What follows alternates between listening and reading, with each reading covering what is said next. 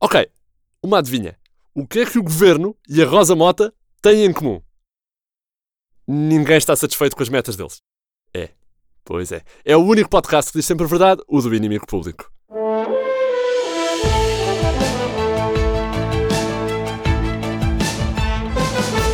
Olá, começa agora o podcast Inimigo, Sógeres, Superbrock, Fodavon, Nós, Altiço, Alumínios, Camilo e Filho, antigamente conhecido como Inimigo Público.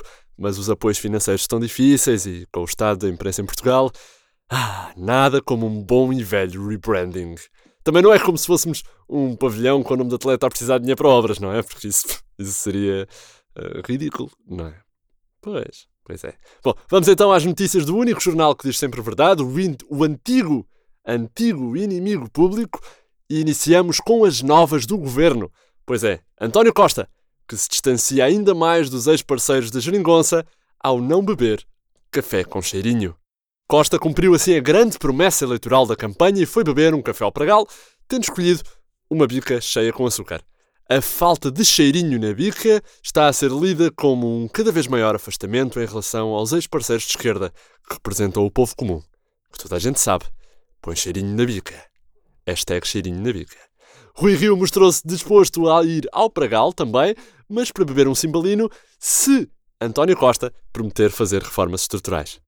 Hum, é melhor adiar. Entretanto, está aí também o debate do programa do governo e no programa o PS, salvo o inimigo público, notícia exclusiva, o PS anseia pela condenação de José Sócrates até ao final da legislatura. Está na página 44, ao lado da exigência da pizza de pepperoni extra queijo.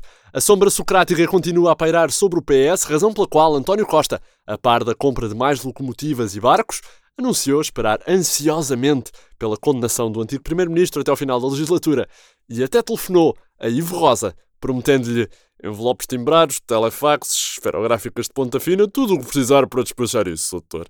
Depois apareceu um velho e António Costa não foi o mesmo. Para além disto, continua também a polémica com o nome do Super Boca Arena Pavilhão Rosa Mota. Ah, desculpem, fiquei sem ar a dizer isto. O Pavilhão do Porto.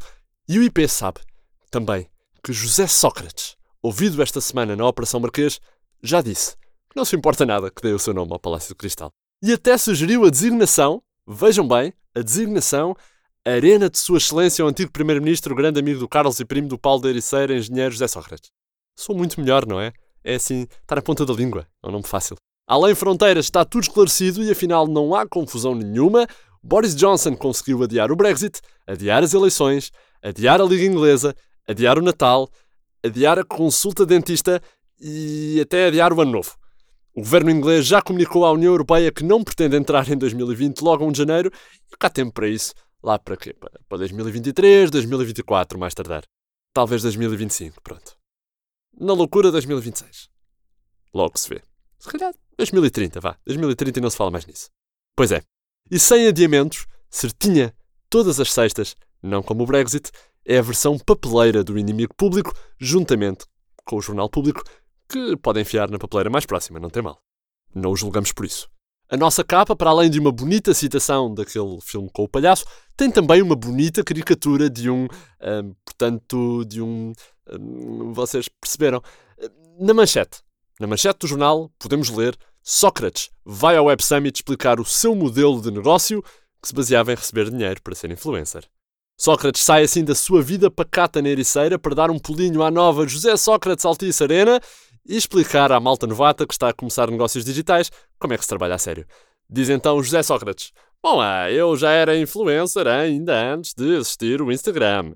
Trabalhei com as melhores marcas: Grupo Lena, CGD, Valdo Lobo, BES, PT e Hugo Chaves.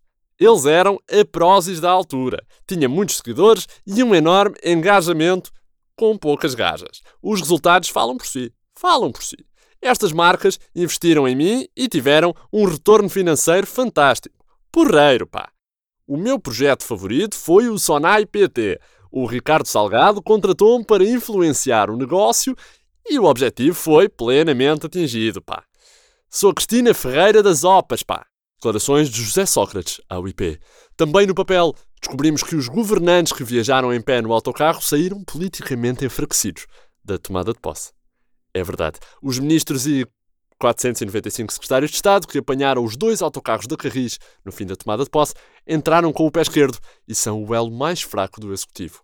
Um deles diz viajar em pé numa viagem de 10 minutos entre o Palácio da Ajuda e a presidência do Conselho de Ministros, a olhar para João Galamba todo repimpado numa cadeira, é politicamente mortal. Só quem nunca apanhou o 735 é que não percebe isto. Explica então Pedro Adão e Silva ao IP e a Pedro Marcos Lopes. Entretanto, o Pordata confirmou que a foto de família do governo é ainda maior do que a fotografia panorâmica tirada a toda a costa portuguesa. E sabe Deus como é grande. E o que é isto? Espera. Notícia de última hora: Rosa Mota vai dar o nome à sede do Infarmed no Porto. É verdade, notícia exclusiva. A atleta com o nome de veículo não compareceu à inauguração do novo Palácio de Cristal, porque o edifício chama-se agora Super Boca Arena Pavilhão Rosa Mota e não, como a ex-maratonista pensava, Estádio Olímpico Rosa Mota Café com Cheirinho Arena. Rui Moreira não percebe a polémica, mas para compensar a famosa atleta, deu o seu nome à sede do Infarmed e ao novo estádio com 50 mil lugares que o entusiasmado Famalicão já anda a pensar construir. De referir que a heroína dos Jogos Olímpicos de Seul, não confundir heroína com a droga, heroína feminino de herói, descobriu ao renovar o cartão de cidadão que o seu nome passou a ser Rosa Mota Smola Nanás. Viva o rebranding! Leiam tudo também na edição de papel e saibam ainda que o Daesh já tem um novo líder e 50 secretários de Estado. Cavaco representa Portugal no funeral de Abu Bakr al-Baghdadi?